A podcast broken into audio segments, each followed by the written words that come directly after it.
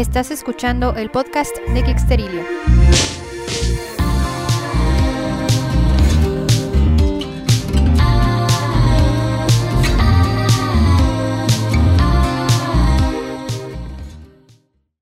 Hola Geeksters, ¿cómo están? Bienvenidos al podcast de Geeksterilia, su podcast favorito de series, películas y literatura de ciencia ficción y fantasía, así como de cultura pop en general.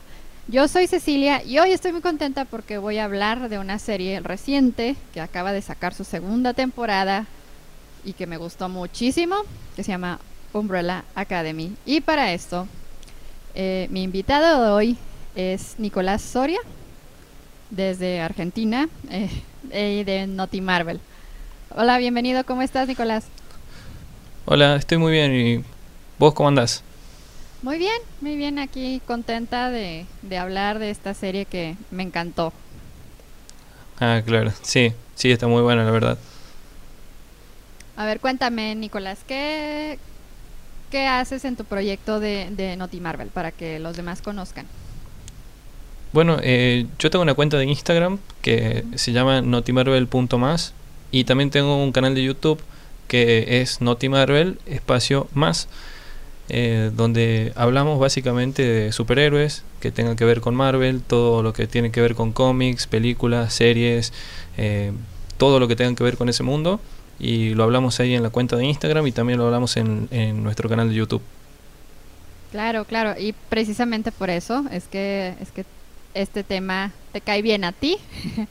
Claro. Porque, bueno, Umbrella Academy, como ustedes ya saben, en las si ustedes conocen un poco la estructura de, este podcast, ah, ya saben que casi siempre doy, o bueno, bien siempre, cuando es pertinente, doy un pequeño resumen sin spoilers de lo que es la trama de la serie o de la película que estamos hablando. Y pues bueno, precisamente Umbrella Academy también trata de personas con superhéroes. es algo así como, digamos, X-Men conoce Howards. algo así. Sí, tal cual. Sí, algo así. Este.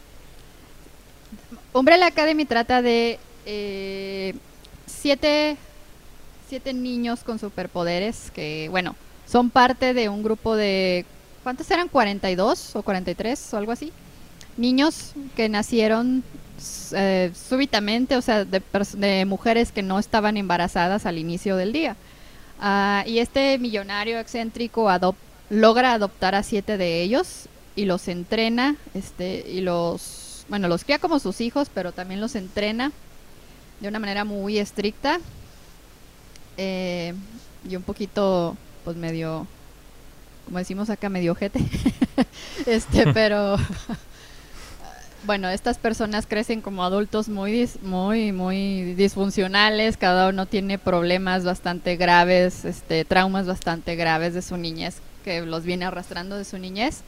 Eh, en algunas ocasiones se relacionan un poco, bueno, van un poco con su personalidad y aparte también van un poco con el superpoder que tienen. Por ejemplo, bueno, tenemos el caso de, el caso de uno, que es este Luther, que él, pues él realmente lo que tiene es super fuerza, eh, pero digamos que como que de niño mm, no lo exhibe físicamente tanto porque pues es un chavito normal porque tiene super fuerza, pero ya de adulto, uh, pues es digamos que es evidente que es demasiado corpulento. No, no les voy a dar detalles, no les voy a dar detalles, no les voy a dar spoilers.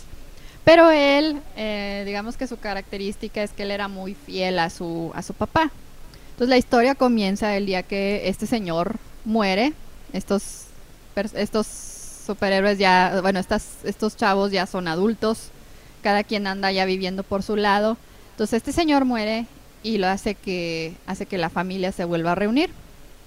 Y ahí es donde comienzan básicamente todos los problemas, donde sale la rivalidad de uno con dos, o sea, con, o sea, de Luther con Diego, que Diego eh, Diego es este chavo que tiene como que el superpoder de desviar, poder desviar la trayectoria de algunos objetos. Ah, por eso es muy bueno con los cuchillos y para pelear y todo esto. Es algo así como un ninja. O como lo, como lo describió Cinco. Piensa en Batman, pero más chafa. Claro, exactamente, sí. me, me, encantó esa frase. Ah, tenemos también el caso de el caso de tres, que es esta Allison. Allison tiene el superpoder de manipular a las personas a través de sus palabras. O sea, por ejemplo, les dice, hay un rumor o se rumora que, no sé, que comiste tierra y la persona a la que se lo dijo va y come tierra. Ah, por decir un ejemplo, ¿verdad? Lo tenemos a cinco, que es digamos que el genio o el cerebro del grupo. Eh, no les daré muchos detalles acerca de 5 porque si les doy detalles ya les voy a dar spoilers. Sí, es muy importante la verdad 5. Sí, es yo creo que el personaje más importante de, de los 7. Sí. Y tenemos a 6. 6 es, era, era Ben, un, un chico que le salía, digamos, que tenía como que tenía como monstruos atrapados en su interior bueno, espera, me estoy saltando a cuatro. Cuatro es, es Klaus, ¿verdad? Sí. Sí, me salté a cuatro. Me salté a cuatro, que es Klaus. Ah, esa es otra. O sea, este señor no le, no le tenía nombres a sus hijos. los llamaba por su número. este, con eso les digo lo despegado emocionalmente que este señor estaba de los niños y pues digamos que es el origen de muchos de los traumas. Uh, y bueno, yo creo que el más traumado es precisamente, uno de los más dañados es precisamente Klaus. Klaus tiene el poder de ver muertos y comunicarse con los muertos, pero su poder va un poquito más allá. No les voy a dar ahorita, ahorita los spoilers porque, bueno, es, algo importante lo que puede yo lograr con esos, con esos, este, con esos poderes. Luego tenemos ahora sí a, Seis, que es Ben. Ben ya murió en alguna de las misiones fracasadas de, la Academia Umbrella. Y pues bueno, él tenía el superpoder de, de, Él tenía como monstruos en su interior que podía hacer salir por su cuerpo y esa, de esa manera pues podía pelear. Y finalmente tenemos a Siete, que es digamos que la hija apestada. la hija que nació sin superpoderes y que por lo mismo este creció excluida de la familia, no la no la invitaban a las misiones de a las misiones de los otros hermanos. Ah, ella siempre estaba encerrada, siempre estaba aparte y eso la lastimó mucho emocionalmente al grado de que de adulta escribió un libro acerca de la familia donde habla de todo esto y todos terminaron por odiarla por haber revelado todo esto. Entonces, bueno, se reúnen y se reúnen y pues ahí salen a flote todos los traumas. Obviamente hay problemas porque pasan cosas, sobre todo el regreso de 5, que 5 había estado perdido por 16 años. Y pues esto desata una serie de situaciones que, que pues dan pie a los conflictos de, de la serie en sí. Lo, que, lo que sí les puedo decir acerca de la serie es que, bueno, eh, tiene muchos tintes de, sentido del humor, maneja, maneja muy bien las emociones de sus personajes y las interacciones entre ellos, las relaciones entre ellos. Ah, te mantiene interesado, te mantiene interesado al punto de que, o sea, bueno, yo, yo la empecé a ver y no sé si a ti te pasó, que la empecé a ver y casi la terminé en dos días o tres, si mucho. Consideren que tengo dos hijos. sí, a mí me pasó lo mismo. Yo, de hecho, la, terminé en un día y medio, creo, a las dos temporadas, porque a medida que iba pasando me iba generando más, eh, ¿cómo se dice? Más interés por cada uno, eh, por ver qué es lo que pasaba y, y bueno, la iba viendo y viendo y viendo hasta que la terminé. Sí, así me pasó a mí tal cual. Yo tardé un poquito más, porque consideren que tengo dos hijos. este, eh, pero pero lo que sí es que eh, una de las cosas que me encantó fue, bueno, digamos, los villanos de la serie me encantaron. Uh, cinco, Cinco es un personaje genial porque lo que me gusta de estos superhéroes, por así decir, es que no son moralmente perfectos. O sea... Son bastante humanos. Sí, son bastante humanos, bastante relacionables, este, en el sentido de que pues todos son ah, podrían hasta incluso considerarse malas personas en vías de rehabilitación. algo, algo así. Y sobre todo cinco, que al principio, o sea, tiene una personalidad bastante fuerte, em, arrogante y digamos que bastante le gusta humillar a sus hermanos, eh, la inteligencia de sus hermanos, pero no deja de preocuparse por ellos y es por esto que está ahí en ese tiempo eh, y, y, reaparece. Y bueno, una de las cosas que a mí me gustaron también mucho eh, y que no puedo dejar de mencionar es que la música que, que seleccionaron para, para todo el, digamos que para todo el soundtrack es muy buena. Eh, yo que soy, bueno, yo, yo soy amante de la música aparte de, las series y todo esto y pues a mí me, encantó todo esto. Eh, la manera en que desarrollaron la serie, todo está muy bien. Y pues bueno, una curiosidad de, una curiosidad precisamente de esta, de esta historia es que fue creada originalmente en un cómic eh, escrito por el, uno de los miembros de My Chemical Romance, nada más y nada menos. este, y pues bueno, digamos que sí se, sí se involucra un poco él en, en la, lo que es la primera temporada, en lo que fue en la producción de la primera temporada. Y pues bueno, eh, no sé si quieras agregar tú, Nicolás, algo sin spoilers antes de entrar a la, a la plática completa de... Sí, bueno, que realmente la, la serie, bueno, desde principio a fin, tiene muchísimas cosas, tiene muchas historias individuales, la, la banda sonora está buenísima, las peleas, eh, cómo se desarrolla todo. Y la verdad que desde inicio a fin no te deja ninguna duda, digamos. Es bastante completa. Tiene un poco de todo. Tiene lo bueno de esta serie es que cada personaje tiene su, su personalidad, no es como, como muchas series que eh, van teniendo las personalidades similares. No, esta, esta serie tiene personal, o sea, cada personaje tiene una personalidad diferente y, es en eso de donde se basa, digamos. Sí, sí, y diga, y pues todos tienen personalidades, personalidades fuertes, o sea, ahí no hay nadie, bueno, salvo, salvo, salvo tal vez Vania, ¿no? O sea, que Vania es la, la que mencionaba ahorita que era la apestada sin poderes de la familia, sí. Este, que es el personaje de Ellen Page.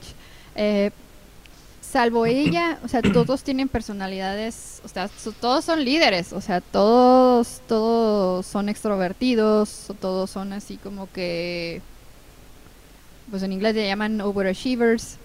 Eh, entonces, eso da pie a muchos conflictos, sobre todo entre Diego y entre Luther, que son los que pelean más constantemente, los demás están optan, digamos que por, ah, por irse a su propio mundo, como por ejemplo Klaus, nada más y nada más que Klaus, que es el es el el medium que se la pasa drogado para no ver no ver muertos, evadir su evadir su realidad, digamos. Eh, pero bueno, una de las peculiaridades de Klaus es que Klaus puede ver a su hermano muerto. Ven, que es el que lo acompaña constantemente, que se vuelve su compás, su compás moral, digamos, o su, su conciencia. Y siempre le está diciendo, no, no, no te metas esto, no te metas lo otro, tienes que estar sobrio para poder usar tu poder, y etcétera, etcétera, etcétera. Como un super yo. Ajá, ándale, sí, exactamente. Exactamente, sí.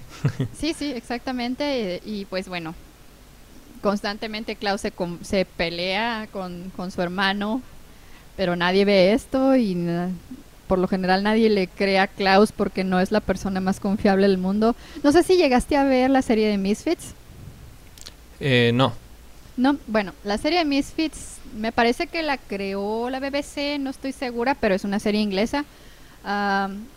Fue muy famosa en los 2000 y se trataba de un grupo de chavos que eran pues un desmadre, los cinco, los cinco personajes eran un desmadre siempre, o sea, cada uno, eh, o sea, se conocen porque están en un centro de servicio comunitario por haber cometido un crimen menor. O sea, Ah, todos son, claro. o uno incendió la casa de no sé quién y luego la otra, pues no sé, o sea, los cacharon haciendo alguna tontería y los mandaron a servicio comunitario, se conocen ahí, están haciéndose mensos para no hacer su trabajo en el servicio comunitario afuera del centro y les cae un rayo a todos en una tor- o sea, hay una tormenta grande, les cae un rayo a todos y todos obtienen superpoderes. Y uno de los personajes es precisamente el de Robert Sheehan, que es el, o sea, que nombró a la academia es Klaus. En, en, en la serie de Misfits se llama Nathan. Y es básicamente el mismo personaje, o sea, la- o sea, una persona así molesta, habla mucho, es- no puedes confiar en él. Pero la, bueno, sí hay una pequeña diferencia ahí entre Nathan y, y- y Klaus. O sea, Klaus, a final de cuentas, o sea, el- lo que quiere es huir de su realidad y al otro simplemente le vale madre todo lo que pasa a su alrededor. O sea, claro. es como que su egoísmo parte de lugares distintos. Entonces, eso me llamó mucho la atención del personaje de Klaus. Y creo que como que es una constante en, el, en, el, en los papeles que interpreta este actor. Como que se le da ese tipo de personajes que hablan mucho y todo. Y lo interpreta bastante bien, la verdad, ¿no?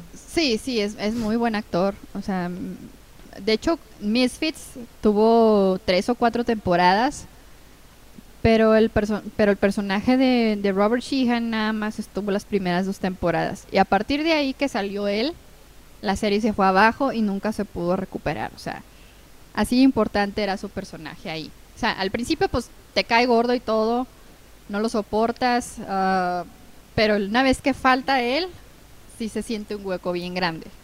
Claro. Y si alguna vez llega a pasar esto aquí, pues me imagino que también. Pero a Klaus, la diferencia es que a Klaus sí lo llegas a querer. Claro. Y, esta serie, la que me mencionaste, ¿está en Netflix? ¿O en Es- alguna plataforma? Estuvo algún tiempo en Netflix Latinoamérica, pero la verdad ahorita no sé si ya está, si todavía sigue disponible, me parece que no. Pero igual la pueden ahí buscar por, digamos, me- medios alternos a la legalidad, por no decirles, por no decirles, este, pues por su nombre. Sí. Igual y, o igual y le encuentran, no sé, en, pues no sé, puede ser que esté, a ver, déjame investigo, déjate investigo aquí rápido. Sí, sí, tranquila. Netflix, porque creo que no, pero, pero yo recuerdo haberla visto en, Netflix. ¿qué, te, iba a decir? Ah, ok, eh, ahora sí, si quieres, vamos directo a, a la charla de los spoilers. Aquí sí vamos a entrar directo a lo que es la trama de la primera temporada, pero también vamos a mencionar la trama de la vamos también vamos a hablar de la segunda temporada. Entonces, pues bueno, si ustedes a partir de aquí quieren dejar de escuchar el episodio por los spoilers o si quieren seguir escuchando el, el episodio a pesar de los spoilers, pues sean bienvenidos. Y ahora sí. A ver, Nico, ¿qué te pareció? ¿Qué fue lo que más te gustó y qué fueron las cosas que a lo mejor no te gustaron?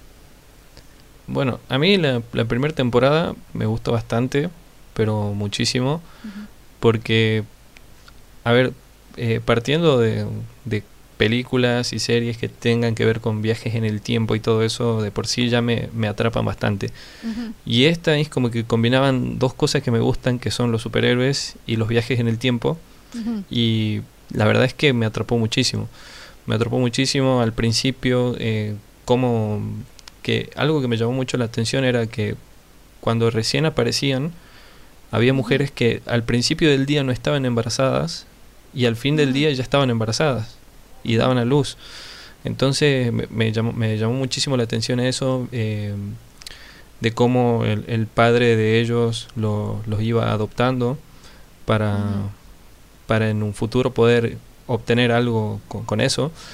Y la verdad es que me gustó muchísimo, la, como te digo, lo, el, cómo se iban desenvolviendo las cosas a partir de cada personaje, eh, cómo cada personaje tenía una...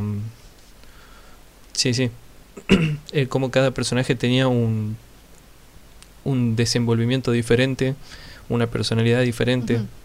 Eh, y todo eso es como que atrapa mucho y en sí la, la trama en general está buena de lo que tienen que tratar de evitar, que creo que está muy bueno el cómo lo plantean, el cómo tratan de evitarlo y, y a raíz de cómo lo van eh, a cómo lo van investigando está muy bueno digamos. No sé qué te pareció a vos el, la trama en general o sea qué es lo que tienen que evitar qué te pareció a vos. A mí me pareció bastante bien, porque la verdad, o sea, por ejemplo, a, a mí me atrapó desde el primer momento, o sea, desde el momento en el que, sobre todo desde el momento en el que aparece Cinco, sí. O sea, y que ya llega y que, bueno, todos están en una edad ya adulta, todos tienen ya 30 años. Y, y Claro. de repente llega este chavalillo así, este mocoso que, que es más maduro que todos los demás. Claro, te explican por qué. Este, sí que es porque pues él eh, teniendo el poder de, de saltar en el espacio y también saltar en el tiempo am, algo le salió mal y se quedó atrapado en el 2019 en- justo en el fin del mundo unas semanas antes de que o sea unas semanas una semana después más o menos de que aparece ahí es, va a suceder el fin del mundo y él está ahí para tratar de, de evitarlo, para tratar de salvar a su familia. Y es ahí donde te das cuenta que esta personaje, o sea, a pesar de que tiene esta careta de, de que no- de que todos le parecen estúpidos y todos lo, o sea, que todo el mundo les espera, nadie está a su nivel. O sea, a pesar de eso se está tomando la molestia de, de salvar a sus hermanos porque realmente sí tiene un vínculo afectivo con ellos. claro Ajá. Entonces eso fue algo que me pareció bastante interesante.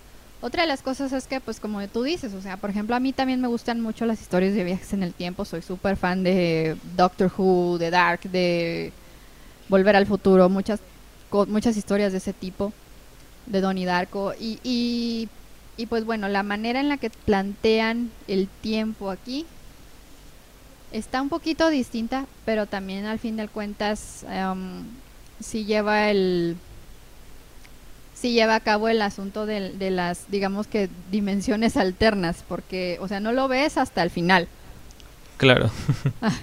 sobre Sí, todo en el final de la segunda temporada Ajá, o sea, no lo ves hasta el final de la segunda temporada porque durante toda la, digamos que todas las primeras dos temporadas, pues sí, o sea, este chavo viene cambiando muchas cosas, pero no te están diciendo qué consecuencias tiene esto, o sea, no es como que sea un loop. Bueno, hasta ahorita no ha resultado ser un loop, eh, como por ejemplo en, en Dark, por, por así decir, que cualquier Claro. acción que tengas, pues va a, va a resultar en el, o sea, va a tener un efecto en el futuro y en el pasado, porque el tiempo no es, no es lineal. Ah, y aquí lo manejan un poco distinto, entonces toda, el- toda la, digamos que toda la serie tú lo vas viendo y no ves consecuencias de algún cambio, o sea, en, eh, digamos que en la realidad, en una, en otra realidad. Ah, simplemente ves cómo cambian las cosas y al último ya pues dices, ah, canijo. Entonces sí hubo una realidad, realidad alterna. O a lo mejor no, claro o a lo mejor simplemente sucedió otra cosa, que esa también es una teoría que ha sonado mucho, que, de que simplemente, o sea, es el mismo mundo, no cambió, no es una realidad alterna, es exactamente el mismo mundo, pero entonces este señor, este Reginald, en lugar de adoptar a estos, adopta a otros. Claro, Pero puede ser como un efecto mariposa, digamos, que Ajá. cada, cada acción desen- desencadena otra. Y puede ser también de que al no adoptar a ellos, adoptó a otros y quizás no llevó a la muerte de Ben. Exacto. Y como a Ben no lo conoció, pues a él sí lo adoptó, o sea, él fue la, él fue la única constante de, de los hermanos, por así decir. Y, Claro. en, y en lugar de llamarse Umbrella, se llama Sparrow Academy. Este, y a lo mejor, mm, bueno, al, cuando vuelves a ver a Reginald en ese final,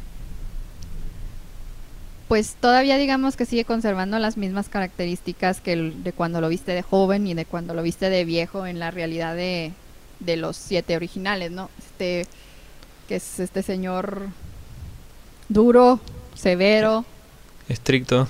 estricto, este, muy inteligente. O sea, sigue siendo el mismo, pero igual y algo cambió. Igual y con ellos fue un poco más, no sé, o sea, tuvo un vínculo afectivo un poquito más fuerte, no lo sabemos. Bueno, creo que eso lo vamos a ver en la tercera temporada. Sí. Y a mí en lo personal me hubiera, me gustaría que si hubiera ese tipo de cambios, a lo mejor no grandes, pero que si hubiera un poquito más de, de humanidad en su paternidad, digamos, para que digamos que esto le cree conflicto a los siete originales de Akan, hijo, o sea, porque con ellos sí fue así, cuando con nosotros fue un, un desgraciado, o sea, que nada más nos estaba usando. O sea, es que hace cuenta, piensen en este señor, para los que siguen escuchando a pesar de los spoilers, piensen en este señor como un Charles Xavier, pero gacho. Sí, demasiado estricto, muy, muy duro, muy a la época de antes, digamos. Sí, sí, sí. Pero algo chistoso, algo que sí se me pareció chistoso de su parte fue bueno, digo chistoso en el buen sentido, no de no, no lo gracioso, sino más bien así como que, ah, peculiar. Fue que de alguna manera sí los quería. O sea, por ejemplo, esto lo vimos con el personaje de Vania. Ah, no sé si te acuerdas de la escena, creo que fue en la segunda temporada, donde está como que con una esposa que tuvo. Sí que se está muriendo o algo está pasando ahí que ella tenía ella tocaba el, tocaba el violín y que le dijo este violín alguna vez va a ser de alguien que tú quieras entonces pues ah, es el violín que toca Vania. Entonces claro. este señor eh, hay otra escena en donde se ve que este señor tiene el violín abierto está sentado él enfrente de él y llega Vania y Vania pues también o sea sus hermanos andaban en una misión y ella se había quedado sola, entonces fue con su papá y vio el violín y le preguntó que si lo si podía aprenderlo. Le dijo, pues sí, llévatelo, pero se lo dijo de una manera muy despectiva, como de, sí, no, estás quitándome tiempo, llévete. Pero en cuanto lo agarró y ella se dio la vuelta, o sea, vemos una sonrisa sutil en el rostro de él, o sea, que te refleja que sí había algo de al menos había una asoma, una sombra de, cariño de su parte ahí. Claro, también lo podemos ver con el personaje de Klaus cuando una vez cuando él muere, cuando lo va a buscar a Luther y, y, lo agarra y le dice, o sea, salta sobre él y es como que se desnuca y muere por unos segundos. Y ahí aparece el padre eh, afeitándolo y diciéndole, que todo esto lo había hecho por, por buenos motivos y que en realidad le, dice, escúchame bien en esta eh, escúchame bien lo que te voy a decir y es como que empieza a revivir Klaus. Entonces nunca le pudo decir exactamente, quizás se abría totalmente a sus sentimientos o algo así, pero nunca nunca lo sabremos. Ajá. Sí, sí, es un personaje muy misterioso y de hecho en la segunda temporada vimos un rasgo del que no conocíamos y que de alguna manera explica explica por qué este hombre en esas en esos tiempos tenía este tipo de tecnología. O sea una tecnología que permitía a un, hacer que un chimpancé hable. Sí. O que o recrear a una mujer que trabajó con él recrearla completamente y hacerla o sea a su crear un robot a su imagen y semejanza Exactamente. Sí. Este, explica, bueno, este rasgo de su personalidad explica esa, ese uso de tecnología, también a lo mejor también explica su digamos que alienación hacia los hacia sus hijos, que el que no, no sabía ser un padre humano, porque pues no era humano. Claro. Entonces, eso te da muchos... Ah, ok. Okay. Pero a la vez te dan unos, como unos... ¿Qué? ¿Qué pasó? sí, sí, sí, te hace... Te, te contesta una pregunta, pero te genera más preguntas. O sea, te, genera, más dudas.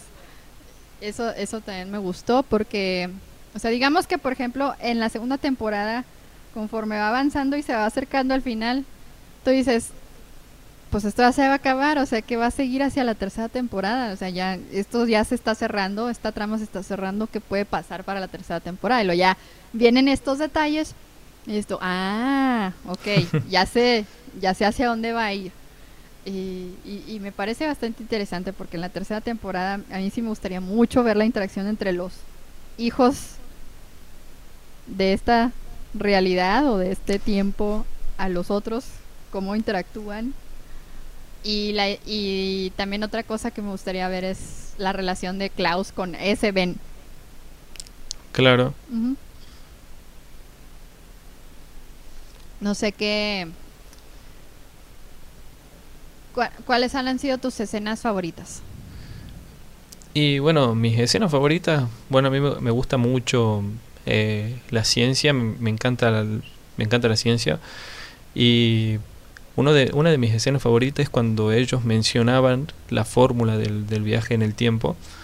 Y me, me, llamó mucho la atención cuando, cuando el 5 de esa época le revela eh, qué es lo que estaban haciendo mal en el cálculo del viaje en el tiempo a sus cinco de la otra época, digamos. Es como que me gustó mucho eso, y yo quedé así pensando eh, el, el, qué es lo que estaban haciendo, el cómo se dio cuenta, el cómo fue evolucionando él para, para ir eh, resolviendo esa ecuación y la verdad me, me gustó muchísimo. También el cómo interpreta ese actor a cinco porque vos lo ves de lejos y decís, es un, es un niño, pero en la forma en la que camina, en la forma en la que actúa, en la que se expresa, es, es claramente un adulto. Sí, sí, sí, eso es, eso es parte de la genialidad de este personaje, o sea, porque la manera en que se expresa, pues es la manera... Eh, tiene la arrogancia, la sabiduría y la, digamos que el callo, ¿no? De, de la vida, de experimentar cosas de un señor de la mediana edad que pues eso era. Eso era, tenía ya 50 y no sé cuántos años mentalmente. Bueno, vivió esos años y luego cuando regresó en el tiempo algo salió mal y se y agarró el cuerpo de, de cuando tenía 16, 15, 16 años. Sí. entonces, por eso es que besó a un niño y no a un y no a un señor propiamente pero sí, o sea, tienes razón, o sea, todo lo que todo lo que él hace, cómo se mueve, cómo se expresa, eh, pues sí, o sea, es un, es un señor. Y eso, por ejemplo, para un actor, pues no es tan fácil de lograr, porque estás pretendiendo ser algo que, bueno, actuar es pretender ser algo que no eres, ¿no? Pero o sea, lleva otro grado de dificultad porque, o sea, tú no tienes esa edad, tú no has, tú no has tenido las experiencias que te hacen, digamos, que conectar con las emociones que una persona de esa edad tendría. Entonces, este chico está haciendo muy, está, Idan Galargar está haciendo muy, muy buen trabajo en ese aspecto. Claro, imagínate que, que él, el, el actor de ese personaje, de por sí tiene 16 años, tiene que interpretar a un personaje que tiene 16 años, pero a su vez tiene 50 años. Eh, es un trabajo complicado, digamos. Sí, sí, y, y, yo creo que de todos eh, es una de las mejores actuaciones. Entre él, este, el de Ellen Page y el de Robert Sheehan también. O sea, entre ellos tres yo creo que tiene las mejores actuaciones. Porque, por ejemplo, en el personaje de Allison, o sea, está muy bien actuado también, pero creo que en el creo que el personaje de Allison, el drama que ella tiene personal no es tan fuerte a comparación de los demás. Sí, exactamente. Porque, bueno, o sea, sí está está el rollo de que está arrepentida de haber usado su poder para conseguir la fama, porque es una actriz famosa y porque el, exceso de ese poder la llevó a, a perder a su familia, a perder a su hija. Pero bueno, por ejemplo, digamos que la única escena en la que sí sentí su dolor de madre fue la escena en la que habló con ella por teléfono, pero a través de Luther. Claro. Pero en todos los demás episodios no vi eso. ¿Sabes cómo? O sea, no, no me la creí que era mamá. Claro. Entonces, bueno, su personaje fue madurando hacia la segunda temporada, me gustó más, porque ya encontró ella una nueva relación, encontró una nueva causa, este, y, y aprendió, digamos que a, a trabajar por sus, por las cosas que quería lograr, no usando su poder. Entonces, eso me pareció interesante de ella, pero sí, o sea, lo que lo que sí no me gustó fue el asunto de que es mamá, pero que realmente no se nota que es una mamá. Salvo Claro. por esa salvo por esa escena. Que te digo, la del, la del teléfono. Sí. Y, y pues bueno, el personaje de, de Page, de Ellen Page. Ella, bueno, de por sí ella es una es una muy buena actriz. Y ahora volverla a ver en este proyecto mm, me encantó. Me encantó y sobre todo el personaje, el drama que ten- el drama de su personaje de haber sido digamos que la única la única en su familia, el- no la oveja negra, sino más bien como que la La excluida, digamos. Exacto, exacto, la excluida de su familia. eh, me gustó, me gustó mucho. eh, y ver cómo se desenvuelven las cosas a través de este otro personaje que se interesa en ella con malas intenciones, pero a ella le hace ver que es, que es bueno y tiene una relación con él y a través de él descubres que no era cierto que no tenía poderes, sino que no solo sí tenía poderes, sino que era la más poderosa de todos sus hermanos. Claro. Y que al final esto desencadena en el apocalipsis que, que Cinco estaba tratando de evitar, porque ella, ella, ella, es- ella lo provoca, digamos. Sí. No, yo lo que sí te, eh, lo que yo quería mencionar eh, recién era que en el tema este de Allison, yo sí, yo lo sentí bastante al personaje en el hecho de que cuando ella viaja al pasado, ella cae justo en una época que no la favorecía, digamos que era 1960, Ujú. que ahí eran muy disc- discriminadores, se podría decir, con, con el color de su raza. Entonces es como que yo sí sentía bastante lo que estaba pasando y es algo que, que sí pasó, digamos, en, realidad. Ándale. Y Ajá, ¿cómo? continúa. Sí, que bueno, que sí es, es algo que sí pasó en realidad y que la verdad es el cómo adaptaron esa parte, el cómo adaptaron ese sufrimiento que, o sea, ese sentimiento que transmitían las personas de ese color, eh, fue bastante duro y fue bastante bueno el cómo lo adaptaron, digamos. Sí, sí, y digamos que esa... Se me hace que esa es la razón por la que me gustó más Allison en la segunda temporada que en la primera. Porque ahí el drama sí se veía real. O sea, si, si por ejemplo en la primera temporada la hija hubiera estado presente, pero te hubieran hecho ver la el, el- el rechazo del, espo- del ex esposo, o sea, o impidiéndola ver y todo eso, lo hubiera creído más. Claro. Pero no, como nunca lo viste, pues no, o sea, ni, ni por acá te pasa que es mamá en realidad, o sea, menos hasta que no lo menciona ella, así, ah, ah, sí, cierto, tiene una hija. Pero acá en la segunda temporada, como dices tú, o sea, el drama es evidente, ahí está. Lo está Claro. viviendo en carne y hueso, no lo está, no está sufriendo, digamos, una separación que no estás viendo. Eh, y pues ahí, o sea, te das cuenta que, o sea, ahí sí, ahí sí vive su drama, ahí sí se la crees, ahí sí estás con ella, lo estás viviendo con ella, y lo otro no. Sí, y a la vez, o sea, a su vez, también se complementan, bueno, lo que estamos diciendo los dos, porque eh, es como que al viajar a esa época, 1960, por alguna extraña razón se olvida de que es madre porque ni siquiera la recuerda la hija. Sí. Bueno, es que realmente como que nunca nunca está presente, no está tan presente en su mente o al menos no lo dejan ver así. Sí, sea, como que ahí sí falla un poco su personaje porque no, o sea, pues quien es madre pues sabe, o sea, yo soy mamá, yo tengo mis hijos en todo el tiempo en la mente, o sea, a lo mejor no soy pues no te puedo decir que soy la mamá perfecta y nadie lo es, pero todas las más todas las mamás que yo conozco siempre ah mi hijo para ahí mi hijo ah esto voy a voy a comprar esto para mi hijo o ah mira cuando mi hijo esto o mira cuando mi hijo lo otro siempre está ahí o sea sí y, y aquí como que el personaje no lo refleja más que en esa escena que, que mencionábamos anteriormente que, que es donde habla Luther con la niña Sí, y también en la escena en la que la ves tratando de dormirla y que la ves usar su poder sobre ella. claro. Ajá. Que ahí entiendes un poquito por qué de, o sea, por qué tiene miedo de usar su, su poder. Pero digamos que hubiera hubiera estado mejor representado si la niña hubiera estado presente en la serie. Sí.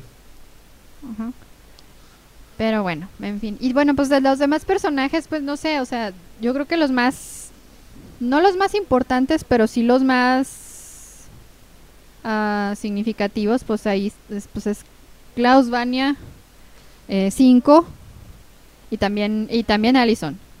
Porque Luther pues también tiene su drama ahí y digamos que Luther y su cuadradez es lo Sí. que ocasionan el es lo que ocasionan el apocalipsis este de Vania.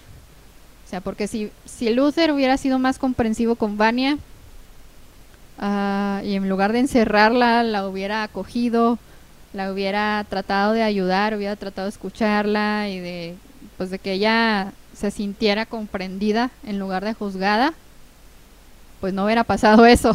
sí, exactamente. Este, ajá, o sea, él, él lo provocó, él, él lo provocó totalmente y, y- y digamos que eso, eso, un- ese y entre otros, otros detallitos, o sea, eran, eran cosas que hacían que, el, por ejemplo, el personaje de Luther para mí no, no, a mí no me gustara tanto. Claro. Sí, y ellos en un momento dicen que ellos llevan la bomba del apocalipsis con ellos, pero siempre en algunas circunstancias pasa algo que desencadena su poder, porque en la primera temporada lo, desenca- lo desencadenaban ellos mismos, haciendo, o sea, haciendo como eran con ella. Y en la segunda temporada también es desencadenado por un tercero que vendrían a ser los agentes del FBI que le quieren sacar información y cómo la torturan, también de alguna manera desencadenan ese poder. Sí, sí, y lo bueno es que aquí eh, ella ya se siente respaldada por sus hermanos. O sea, lo vemos con la muerte de Ben. la muerte, muerte, verdadera muerte de, de Ben. o, Sí. sea, o sea, Ben se quedó con Klaus porque le decía que tenía un asunto sin resolver, como es común cuando... Es común en las historias de fantasmas, ¿no? Que, que es un alma que tiene un algo sin resolver, pero aquí lo que en realidad estaba pasando era que eh, a Ben le estaba dando miedo seguir la luz o cruzar el portal, digamos. Sí, Pero yo creo que también en parte era que no quería dejar a, a Klaus, que es una persona muy vulnerable, sola. sí, yo también creo lo mismo. Ajá, entonces creo que por ahí también parte. Y cuando Ben se da cuenta que él es el único que puede ir a, ir a, ir a salvar a Vania, ir a sacarla del trance, ah, digamos que como que sí se siente la emoción de él. Bueno, yo sí la sentí. O sea, sí sentí así como que, ok, bueno, nomás yo puedo hacer esto, pero pues me va a costar. Sí, Y ya ni modo, o sea, pero va a valer la pena. O sea, yo, yo de todos modos ya estoy muerto, o sea, y me, y me gustó mucho cómo la... Ben es uno de mis personajes favoritos, y es por esto, o sea, porque él tiene el poder, digamos, de llegarle a las personas, o sea, por ejemplo, Klaus o a, o a Vania, sí, y hacerlas, o sea, al hacerlas entrar y hacerlas recapacitar. y es a final de cuentas lo que lo que salva a Vania, o sea que él tiene él fue capaz de conectar con ella de la manera que nadie pudo. Nadie de sus hermanos lo pudo hacer. Y la hizo sentir aceptada y comprendida. Y Sí. es lo que hace que Vania regrese. Y es lo que hace que Vania en la segunda temporada ya no esté tan descontrolada. Porque hay una red de apoyo alrededor, sincera alrededor de ella. Cosa que no había en la primera temporada. Ella creía que la tenía con, con este tipo que ahorita ni me acuerdo cómo se llama. con Harold Este- Jenkins. Con Harold. Ajá, con Sí. Harold. O Leonard, Leonard. Ah, sí. Ella, él lo conocía como Leonard. Este, ella creía que lo tenía, pero en realidad no lo tenía. Este cuate lo que, quiera, lo que quería era aprovecharse de ella y de sus poderes. Eh, y acá no, acá no, acá no estaba pasando eso. Entonces, eso me gustó, que en- dentro del personaje, del crecimiento del personaje de Vania, eh, tenemos eso, que, que ya ella no se siente como la apestada, la, la rechazada, la excluida. O sea, ya se siente parte integral de la familia. Sí, para mí también, o sea, es, es algo que, que la verdad, no sé cómo explicarlo, de que realmente las, las mismas acciones de la familia son las que la llevan a ser así, digamos. Sí, sí, o sea, porque, bueno, o sea, cualquier persona que se sienta aislada, Sí, pues es una persona, vul- para empezar, es una persona vulnerable y en segundo lugar, pues es una persona que, que puede fácilmente caer en, en algo, o sea, llevar su rencor o, o sembrar rencor y llevar ese rencor hacia algo muy malo. sí. Más cuando no tiene control de sus poderes porque nunca le avisaron, digamos. Sí, o sea, y, y, y ahí, te- ahí también ves un poco de la del amor eh, oculto y súper extraño del, del papá, ¿no? O sea, que, que trató de protegerla de ella misma y también a la vez proteger a sus otros hijos, Claro. eh, porque al final no supo él cómo lidiar con esa situación y pues optó por esto, o sea, pero la, la lucha le hizo de entrenarla, pero digamos que lo que ella necesitaba era como el meme de este del borracho de, de amor, comprensión y ternura. Sí, ah, también está ahí el, el BMS. Ajá. Sí, Ah, sí, él necesitaba, ella necesitaba amor, comprensión y ternura y no lo obtenía de este señor porque era incapaz de dar un abrazo a alguien. Entonces, pues bueno, o sea, no era por ahí, era por acá. O sea, si hubiera, si ella, se hubiera sentido amada, otra hubiera sido la historia. claro, no necesitaba estar encerrada, como dice también. Sí, sí, necesitaba estar aparte, ella senta- necesitaba sentirse parte de todos los demás. pues bueno, en fin. Eh, y pues bueno, otro de los personajes que, que creo que merece la pena mencionarse es Diego. Eh, Sí, Diego, tengo como que sentimientos encontrados con él, porque por un lado, o sea, sí es un muy buen personaje. N- a lo mejor no está a la par de 5 o no está a la par de Vania, por ejemplo, pero pero digamos que provee mucho de las del comic relief junto con Klaus. Porque a pesar de que ser esta, ser esta persona tan badass, tan, tan buena para pelear y tan acá, tan, como decimos aquí, tan chiquetas, Sí. este, eh, pues emocionalmente es una piltrafa. claro.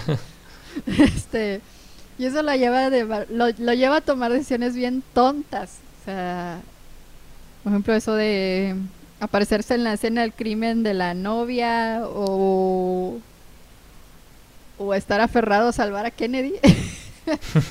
este, O sea, obviamente iba a desencadenar algo el, el salvar a Kennedy, digamos. Ajá, sí, sí, o sea, no- mucho se ha explorado este tipo de situaciones en otras historias de viajes en el tiempo, o sea, que realmente no puedes ir a no puedes ir a matar a Hitler.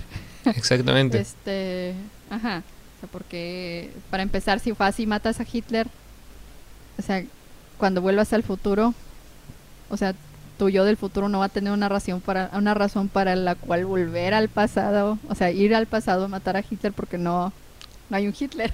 Claro. O sea, el tipo de, de ¿cómo se llama? De Se rompe ese bucle. Ajá, se rompe ese bucle y, y surgen estas paradojas del tiempo.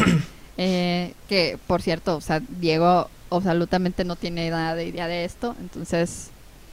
Y se me hace raro porque... Eso sí se me hace raro del personaje de Luther y del personaje de Diego, en, en especial. Porque los muestran, o sea, intelectualmente están muy por abajo Sí. los dos. De, por ejemplo, Cinco o Klaus. Klaus es muy inteligente. Solo que so- Está ebrio. Ah, solo que está, ajá, está drogado todo el tiempo. Sí. Eh, o está ebrio o, o su inteligencia la usa para crear un culto. que eso del culto me dio tanta risa porque... sí, sea, a mí Para también. empezar, la frase esa de Don't Go Chasing Waterfalls, que es el que les decía, o sea, pues es una canción de TLC, o sea, es una, es una canción de TLC. Y luego los Destiny's Children, o sea, es como Destiny's Child, o sea... eh, o sea, ahí ves la personalidad de, de Klaus y ves que es suficientemente inteligente como para haber creado un culto sí. a su alrededor. Este, pero por ejemplo, Diego y Diego y Luther están tan tan tan ensimismados en el ser el héroe y en el ser el, el más fregón que no se ponen a pensar. Especialmente Diego es muy impulsivo Sí. y de hecho él también es uno de los que tienen peor relación con Vania. Sí, exactamente. Es el, Es peor, creo. que- es el peor, sí. Eh, siempre es él el que la manda al, al diablo. O sea, no, tú no tienes que estar aquí. Vete de aquí. Es, es mejor que tú no estés aquí. O sea, siempre es eso. O siempre la culpa de algo. Sí. Pero un detallito que me gustó mucho ya hacia el final eh, fue que cuando Vania se queda sin Sisi y este Diego se queda sin sin esta chica, ¿cómo se llama? Ah, la hija de Handler. Ah, se me fue el nombre de ella. Bueno, sin ella. la que resulta que también tiene poderes al último. Es que siempre le Ah. dicen la, la desquiciada. Bueno, 5 le decía la desquiciada, entonces Sí. es como sí, sí, que no, entonces- no recuerdo muy bien el nombre. Sí, tiene nombre, pero ahorita no me acuerdo de ella. Eh, de su nombre. Bueno, ella. Cuando los dos se quedan sin su pareja, los dos se sientan así como que muy tristes y luego uh, se consuelan el uno al otro. Sí. Ese detalle me gustó. Porque también, o sea, refleja un- una evolución en las relaciones entre, entre los personajes. Igual lo vemos con Luther, ¿no? O sea, Diego y Luther también eran de los que tenían la relación peor Sí. y hacia el final de la historia, o sea, hacia, hacia el final de la segunda temporada y de la primera temporada ya ves a Diego dándole la razón a Luther. O sea, que en la- los primeros episodios ni de chiste sucedía. este y pues bueno, me da risa, me da, mucha risa el personaje de Diego en ese sentido. Este, pero por otro lado también, o sea, me hubiera gustado que que no hubieran puesto, sí entiendo por qué, pero me hubiera gustado ver no ver un latino impulsivo, Ah, sí. pero pues la verdad es que Él sí, realmente, sí somos, realmente, sí somos así. sí, realmente es latino, ¿el verdad?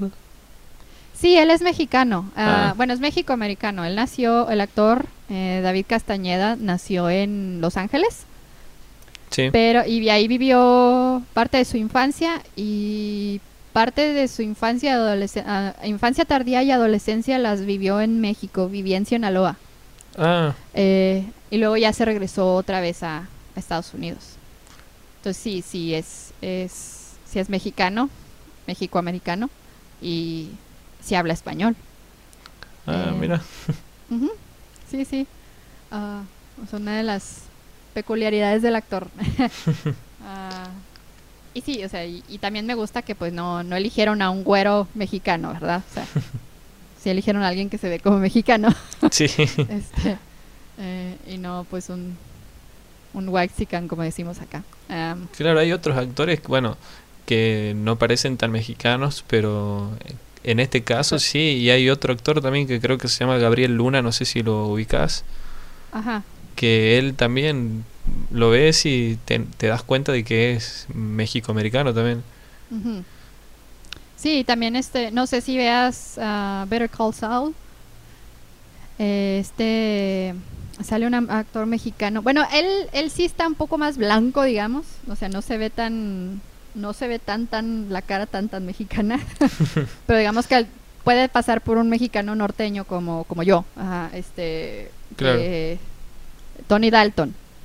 Que ya son eh, eso me gusta más, que eso me gusta que, que ya hay más caras hay más caras latinas en, en, en estas en este tipo de producciones internacionales, o sea, o sea, tienes a Tony Dalton en Better Call Saul, tienes a, pues a, a David Castañeda aquí en, en Umbrella Academy, este pues ya ves un poco más a Diego Luna y a, y a- y a este Gael García, eh, esta Anya Taylor, Anya Taylor Joy, ella pues es, es americana, Sí, ella es la que, va, la que va a ser de Magic en The New Mutants, ¿verdad?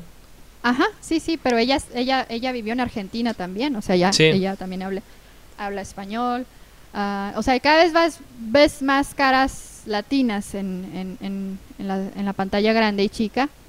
Ah, una serie que también ha- ha, digamos que roto con la regla de un personaje de, de cada etnia es este es este Brooklyn Nine-Nine. Tienes a dos mujeres latinas ahí. Claro. Eh, ujú, entonces, pues bueno, ves Sofía Vergara en, en ¿cómo se llama? En, en Modern Family. O sea, ves, ves más caras y eso, o sea, sí es importante ver, ¿no? ver un- una mejor representación de, pues de nuestra etnia, de, de- de nosotros los latinos. Eh, no, no verlos siempre como, como maleantes y como narcotraficantes en las series. Pedro Pascal, que es chileno. ah, y pues bueno, o sea, muchas cosas. Y, y eso es lo que es una de las cosas que me gustan de Diego, que no cumple tanto, no cae tanto en estos estereotipos, pero sí tiene ese rasgo impulsivo Claro. propio de nuestra idiosincrasia. Porque creo que sí, sí es un rasgo común. Sobre todo también los argentinos son, son algo impulsivos y nosotros mexicanos también, como que nos tenemos esa famita. Sí, creo que, que tenemos ba- bastante similitud ahí. Ajá, sí, sí, bueno. Esos orígenes. Bueno, en fin. no sé si hay alguna otra cosa que, que, que tú quieras, men- o sea, que tú creas que vale la pena mucho mencionar. Ah, sobre todo, ¿sabes de quién no has hablado? De Handler. ¿De, de quién? De la manejadora, de Handler. Del todo este rollo de la comisión. Ah, sí, no, eso es muy importante, creo. Sí. Sí, de. La, la comisión eh, es bastante, está bastante bien, bien planteada. O sea, de hecho a mí me, me parece bastante bueno que ellos vayan manejando el, el, el, ¿cómo es que se dice? El hecho este de que tienen que pasar las cosas, es como la ley de Murphy. Y la, la verdad es que, que está bastante bien. Solo que no sé si notaste, pero yo me, me di cuenta de algo. Que viste que el, que el 5 de, de esa época, o sea, el medio, el medio anciano, cuando vuelve a matar a, a Kennedy, supuestamente él lo mata, ¿verdad? Sí. Y en, y en la segunda temporada creo que es, cuando ellos vuelven al... necesitan el maletín del, del 5S, Ujú. eh, lo, lo obtienen y lo llevan también a esa época, lo llevan a, a su época creo, al, a ese 5, por lo tanto intervienen en la muerte de John F. Kennedy. Entonces, ¿qué, qué es lo que pasa? Ok. Bueno, pero ahí, en este, en esta realidad, o Sí. sea, en la otra se supone que 5 es el que lo mata, ¿no? Sí, Como dices tú. Pero en esta sí se maneja, o sea, sí manejan el nombre del asesino real. O sea, el asesino histórico de Kennedy. O sea, Ah, yo, claro. bueno, yo no, yo no me acuerdo, yo la verdad no me acuerdo si en algún momento alguien disparó. Del, o sea, de los personajes. no, yo creo que no. No, ¿verdad? No, No, entonces alguien, o sea, alguien externo sí fue a matar a Kennedy. claro. Ajá, O sea, iba a morir sí o sí. Claro, entonces eso puede ser que haya desencadenado en, re- en realidad de, de que el padre de ellos eh, adopte a otras personas en lugar de él, de ellos digo. Ajá, sí. Sí, sí, ciertamente. O sea, y, y- y creo que sí va por ahí la tercera temporada. O sea que en lugar de adoptar a otra, a otra Vania, a otra Allison, a otro Luther, a otro Diego, adopta a otros de los cuarenta y tantos, cuarenta y tres me parece que eran, Sí. eh, de los otros 46 niños a, a 6 y a Ben. Y, bu- que- y a lo mejor, o sea, trata de, de- dice, ah, ok, estos me salieron bien, bien jodidos. mejor con estos voy a adoptar a otros y a estos, con estos lo voy a hacer bien. Vuela bastante la cabeza, ¿no? Con esto. Ajá, sí, sí, sí.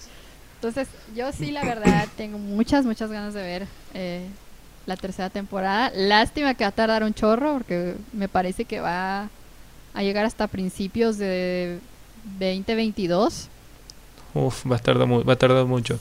Sí, y creo que en general 2021 va a ser un año flojo de estrenos Sí, por la pandemia, porque muchas producciones tuvieron que retrasar su filmación o de plano cancelarla por todo esto que está pasando ahorita.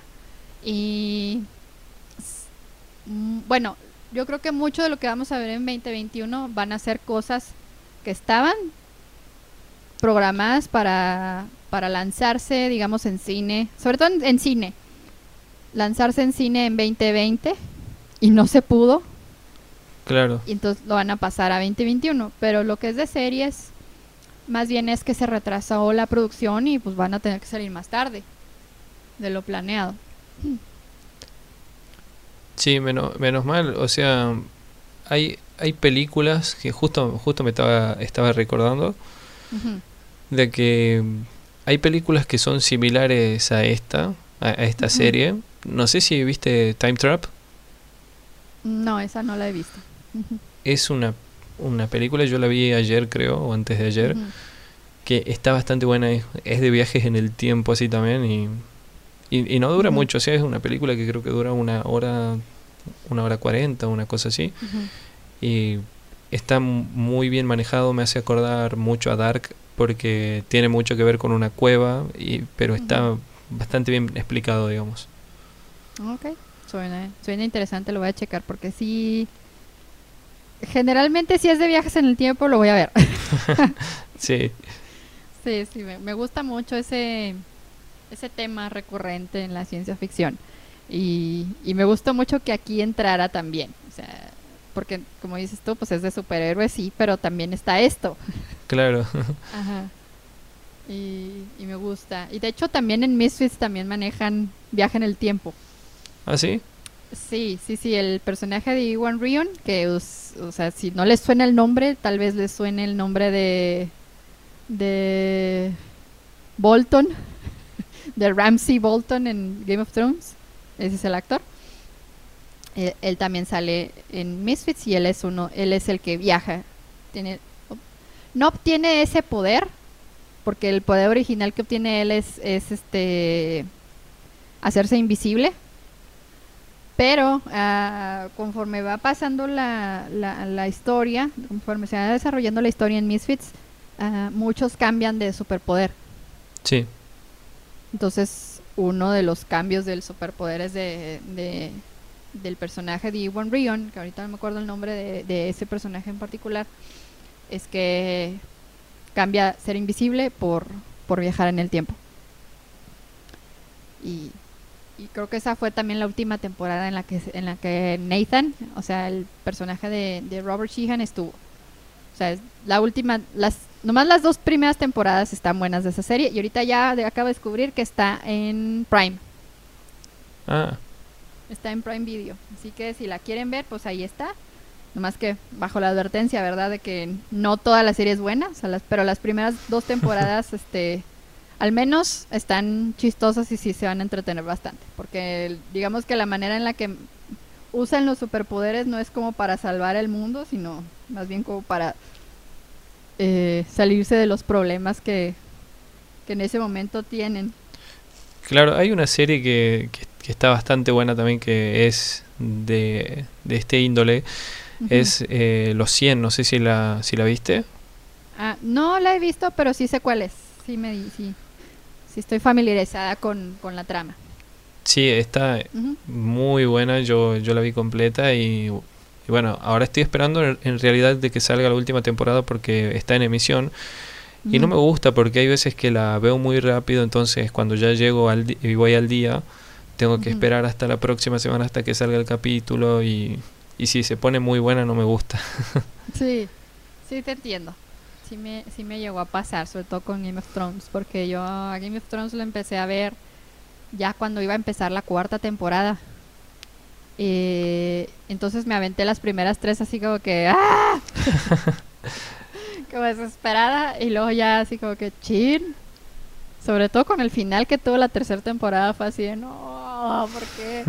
Tengo que esperar ahora. Y lo pues ahí, a esperar hasta que eh, comenzara la cuarta temporada. Y, y pues sí. Sí, miren, aquí está. Ya comprobé por mí misma este que sí está Misfits en Amazon Prime, así que si la Ah, quieren bien. ver, pues ahí, ahí está.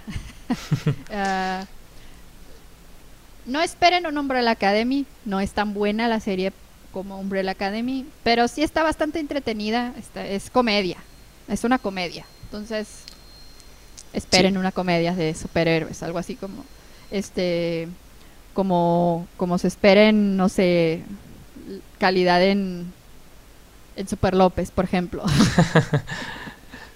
que no, no sé si no sé si no recuerdo si la mencioné esta película en el en vivo que tuve contigo. Sí, sí, sí. ¿Sí? Sí, Sí, sí. Es, es muy graciosa la película, pero, o sea, he visto reseñas de, o, o- o comentarios o críticas hacia esa película y mucha gente espa- española no la no le gusta. Eh, Sí, bueno, que eh, es- Yo creo que en ese sentido, digamos, con la con las críticas, yo no, no me llevo bastante de eso. Cuando yo no soy de, de ver las críticas de las películas, porque por ahí uno queda sugestionado con, con ese tipo de cosas y le, le va a encontrar las fallas y todo eso.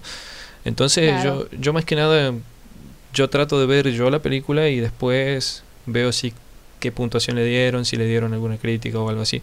Porque, por ejemplo, en- con la película esta, no sé si lo ubicas, de X-Men Dark Phoenix, Ajá, eh, sí.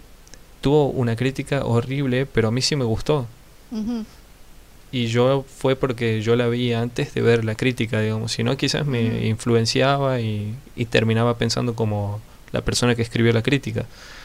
Sí.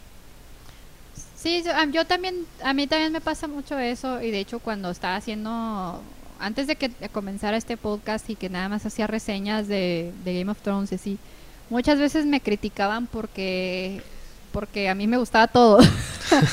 este, yo así de, pues es que, bueno, mi objetivo es entretenerme, ¿no? O sea, más que nada es entretenerme. Claro, y uno lo disfruta, la verdad. Ajá, o sea, y si, y si disfrutas, o sea, a lo mejor más no te va a enseñar nada, a lo mejor no te va a dejar pensando X, Y, Z, no. Pero si te entretiene y pasas un buen rato, pues... Cum- cumple la función. Exacto, cumple la función y no hay por qué apasionarse tanto por porque no te guste, digamos. Claro, exactamente. Eh, y, algo que me llamó la atención de eso de las reseñas a Super López es que, bueno, la gente que, que la criticaba más era pues personas españolas y sobre todo que gente que era fan de cómics, ¿no? O sea, de fan cómics de superhéroes y esto y así de pues pues es que es bueno, sí hay un cómic de Super López. Ah, Sí. nunca lo he visto, nunca lo he buscado. No sé qué tan apegada esté la película a los cómics ni nada de esto, pero, o sea, yo, yo nada más vi la película y me, me reí mucho. y ya, o sea, y me gustó. Entonces, es- es- eso, es, eso es gracioso. Sí, es que hay, hay personas que piensan en ese sentido, por ejemplo, de que porque no es fiel, ya sea al manga, al cómic o al, o al libro, de hecho, ya está mal. Cuando en realidad eh, la misma palabra lo dice cómic y película o serie, digamos. Por ejemplo, conozco gente que, que no le gusta Harry Potter porque no es como los libros o porque no fue muy fiel en tal libro o gente que no le gusta eh, alguna película de superhéroe porque no es fiel al cómic cuando son dos mundos diferentes, digamos. Claro, y a la hora de adaptarlo, pues es difícil. O sea, no- muchas veces, muchas cosas que estás viendo, ya sea en el libro, en el, en el cómics o lo que sea, a la hora de adaptarlo a un formato audiovisual, no es fácil. O sea, no, no funciona simplemente. Claro. Entonces, pues por eso, o sea, por eso pasan estas cosas de repente. Pero bueno, o sea, yo. Mi consejo es no te tomes tan en serio lo que ves. O sea, Sí, fin de cuentas es entretenimiento, o sea, y sí, pues, o sea, sí, sí, sí te la compro que, que eh, muchas veces formas un vínculo emocional con, con algún personaje de tal serie y por lo tanto le tienes mucho cariño a, ta- a tal historia, pero pues a fin de cuentas sigue siendo algo falso, o sea, no, Sí. no, no existe. claro. Pero cuando llegan a, a generarte esas emociones es cuando algo de verdad está hecho bien. Sí, sí, sí, sí. Y por ejemplo, pues hay muchas series, hay muchas, hay mucho contenido ahí, hay muchas películas, hay mucho todo. Y Umbrella Academy sí logró, eh, sí, sí logré conectar emocionalmente. Ajá. Yo también, en realidad, superó mis expectativas, la verdad, porque eh, cuando me, lo- me la recomendaron, me, me dijeron, eh, vela que está muy buena, mirala que está muy buena. Ujú. Entonces yo digo, bueno, debe ser solo buena. Pero cuando la Ajá. vi dije, no, está bastante buena, está Ajá. muy, muy, muy bien hecha. O sea, me gustó todo, la verdad, la primera temporada y la segunda. La, la, la segunda temporada, en el final de la segunda, es como que quede, ¿qué pasó acá? Ujú.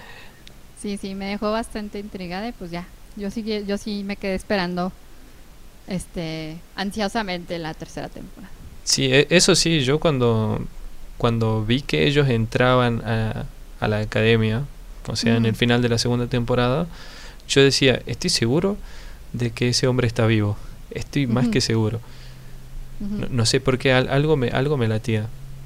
Y cuando lo vi dije, ah, sí está vivo. Pero después cuando los otros bajaban la escalera, digo, esto sí no me lo esperaba.